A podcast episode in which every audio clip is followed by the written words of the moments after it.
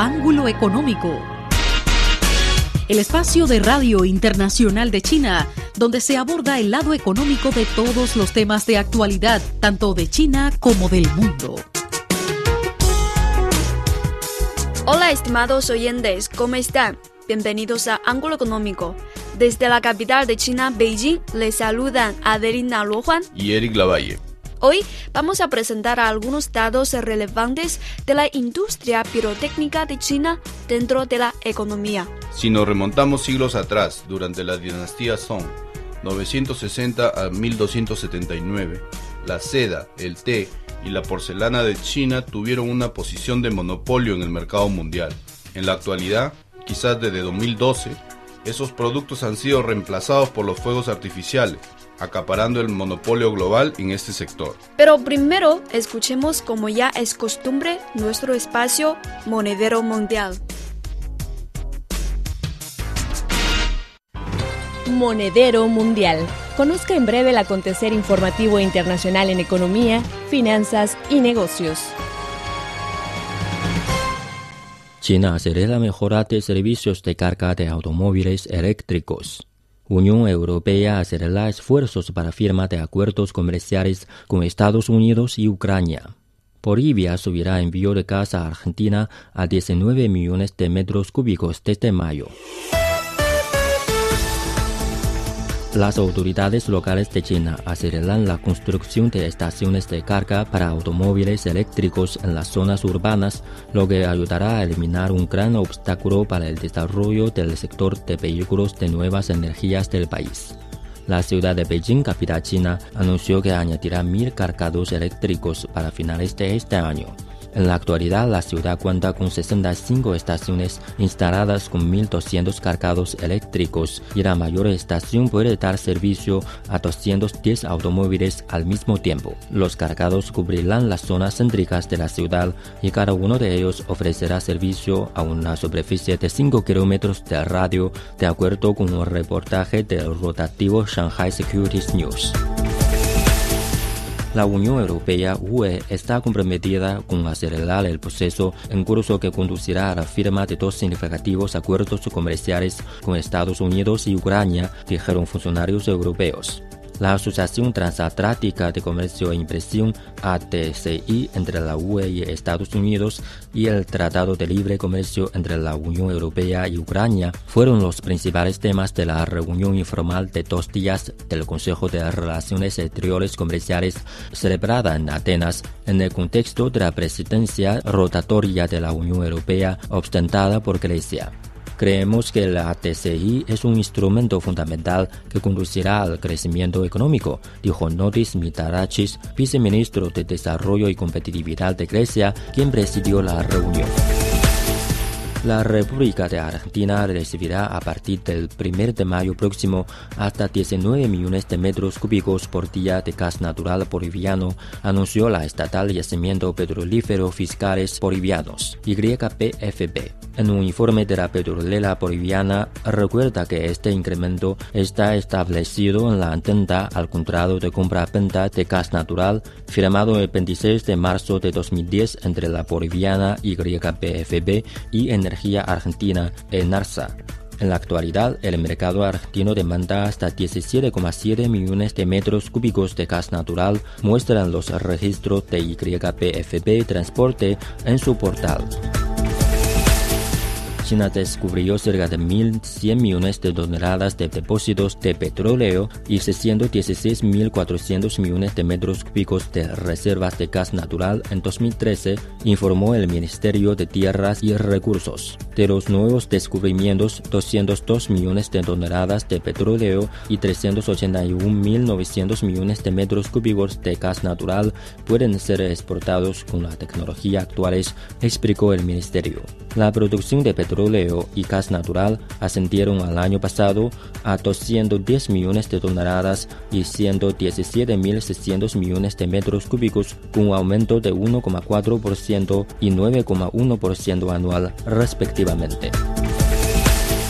China ha regresado 887 mil toneladas de cargamentos de maíz estadounidense con una variedad genéticamente modificada no aprobada por el Ministerio de Agricultura del país desde octubre pasado se detectó con esos cargamentos contenía maíz MIR 162, una variedad de maíz transgético resistente a los insectos, informó la Administración General de Supervisión de Calidad, Inspección y Cuarentena.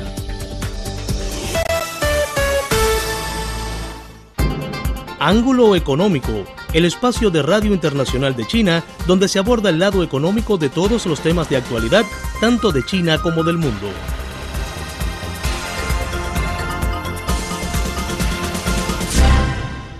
En China es una tradición el encender fuegos artificiales durante la fiesta de primavera. Conozcamos un poco las cifras que ofrece la industria de fuegos artificiales en China. El valor de producción anual de este sector es de 12 mil millones de yuanes, producto de la actividad de más de 7 mil compañías y con aproximadamente 1.500.000 trabajadores. Pero, ¿en qué región de China se producen estos productos pirotécnicos? La producción proviene de Liuyang, en la provincia central de Hunan. Liuyang es la mayor sede pirotécnica del mundo. En Liuyang existe un total de 1.204 empresas dedicadas a la producción de fuegos artificiales y el valor de producción en 2013 fue de 19 mil millones de yuanes. Los impuestos recaudados alcanzaron la cifra de 1.100 millones de yuanes. La cuota de los fuegos artificiales que ocupó Liu Yang en el mercado chino fue superior al 60%. Dicho sector contribuyó más de un sexto del ingreso financiero de esta ciudad. Además de Hunan, también se producen petardos en provincias como Jiangxi y Guangdong. En cuanto a las cifras de producción de Jiangxi, estas ocupan cerca del 30% del mercado nacional. En efecto, además de atender los pedidos nacionales, muchos comerciantes de productos pirotécnicos de Liuyang han recibido grandes pedidos del extranjero. Por ejemplo, en cuanto a la cuota de los fuegos artificiales de China exportados al mercado exterior en el año 2011, la Unión Europea ocupó un 36.3% y los Estados Unidos un 31.8%. La compañía Jimmery de fuegos artificiales con su sede en Liuyang, es una empresa exportadora de fuegos artificiales y su mercado está principalmente focalizado en Europa y América del Sur. Cuenta con un volumen anual de venta de 30 millones de yuanes. Entrevistamos a la señora Chang Lin, gerente de ventas de dicha compañía, quien nos habló sobre sus actividades comerciales en el mercado de América del Sur. Los países de América del Sur, como países en vías de desarrollo, tienen muchas demandas de los productos de fuegos artificiales. Además, sus reglas sobre este sector no son tan estrictas, pero también tienen sus propias estándares. Creo que son ventajas para nosotros. Según la señora Zhang, al final del año pasado, ellos visitaron Perú y se dieron cuenta que en este país sudamericano existen muchas demandas sobre productos chinos. La exportación de su compañía hacia América del Sur representa entre 60 y 70%. 2014 puede ser considerado un año de fracaso para el sector de fuegos artificiales de China en los últimos 20 años. La baja en las ventas ha afectado el comercio exterior Changlin sostiene que hay cierta influencia a nivel nacional. Hay algunas reformas reglamentarias sobre productos pirotécnicos en el mercado interior. Necesitamos un periodo de tiempo para adaptarlas. En cuanto a la exportación, las compañías no se han afectado tanto. Zhang Lin nos confirmó que su compañía prestará más atención al mercado de América del Sur y por los requisitos de calidad del mercado europeo y Sudamérica, explorarán productos más ecológicos. Pero ¿qué pasa en el mercado interior de China? Por la mala contaminación, cada día más personas claman por la prohibición del encendido de fuegos artificiales. Entonces, ¿cuál es el camino adecuado para las empresas pirotécnicas de China? Con las respuestas a estas interrogantes, regresaremos luego de una pausa. Quédese con nosotros.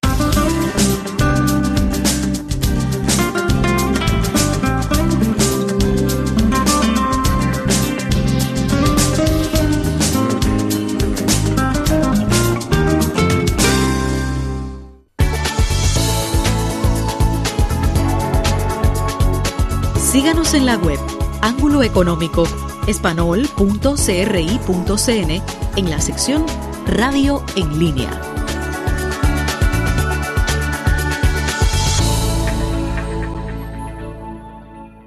Amigos, están escuchando el programa Ángulo Económico.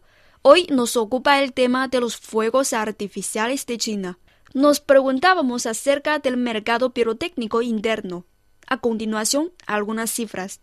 Según el gobierno de Beijing, durante la reciente fiesta de primavera se vendieron 280.000 cajas de fuegos artificiales de petardos, cifra que representa una disminución del 27.3% en comparación al año anterior.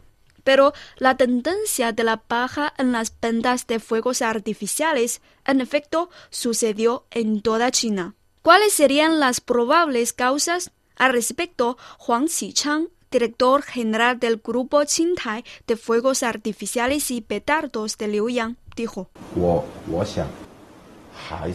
Creo que las políticas de gobierno, sobre todo el ahorro de consumo y la protección ambiental, son las principales causas de la disminución de ventas. En la actualidad muchas empresas están investigando y estudiando para producir fuegos artificiales ecológicos. ¿Qué características tienen este tipo de fuegos artificiales? Primero, los fuegos artificiales ecológicos usan pólvoras desulfuradas para disminuir el olor. Segundo, utilizan el papel en vez del tradicional barro como su fondo, a fin de reducir el polvo después del encendido de los petardos.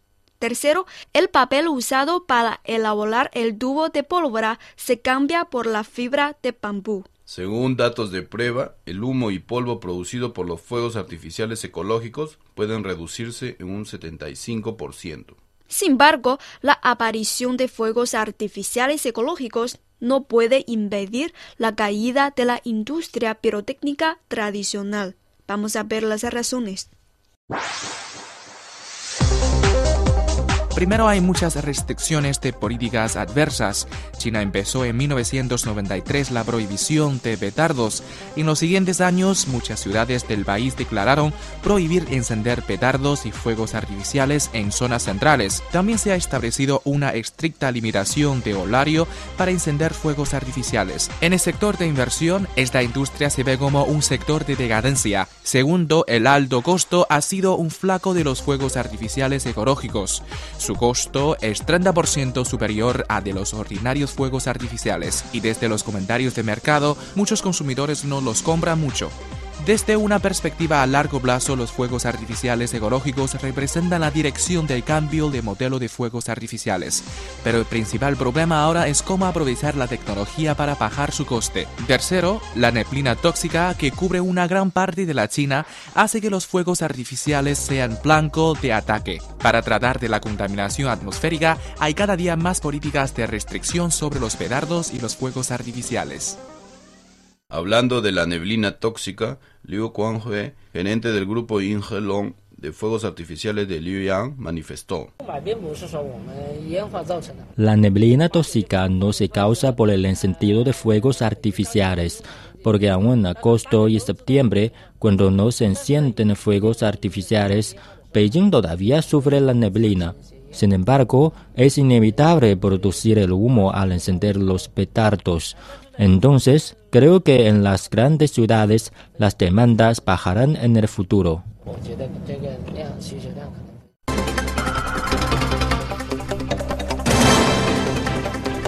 Ángulo económico en la web espanol.cri.cn.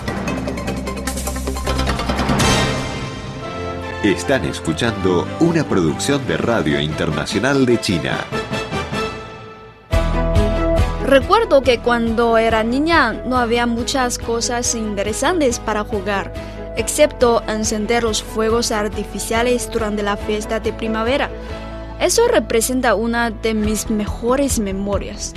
Por supuesto, con el progreso tecnológico de nuestros días, los teléfonos móviles inteligentes, los juegos electrónicos y tablets, etc., estos aparatos han reemplazado el interés por los fuegos artificiales que ha dejado de ser la única diversión para pasar la fiesta.